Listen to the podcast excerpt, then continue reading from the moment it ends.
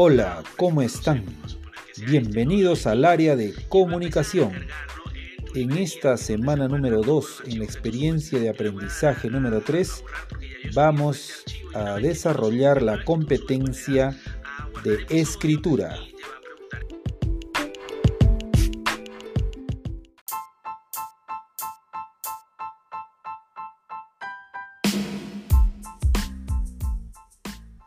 Muy buenos días, amables oyentes de todo lo largo y ancho de nuestra patria. Dios los bendiga. Quien les habla es Luis Julio Lira Apaza, docente de la institución educativa Mixto Corire. El día de hoy les presentaré el podcast titulado Cómo cuidar el aire que respiramos. Somos conocedores que la contaminación del aire es un problema ambiental que no solo se da en el Perú, sino en todo el mundo.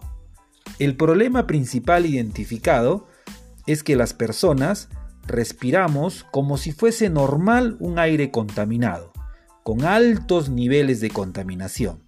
Para ello, sería muy importante reducir estos niveles que existe. En nuestro distrito de Corire se da este fenómeno con la quema de la paja de arroz y el uso de insecticidas y pesticidas en las actividades agrícolas. Analizando la problemática, podemos precisar sus principales causas uso ineficiente de la energía eléctrica en las viviendas, la industria, los sectores de la agricultura, el transporte, las centrales eléctricas de carbón, la arena, el polvo, la quema de desechos y la deforestación, porque éstas dañan el aire ya que contienen altos niveles de sustancias contaminadas y en consecuencia dañan a nuestro planeta y a la salud de las personas.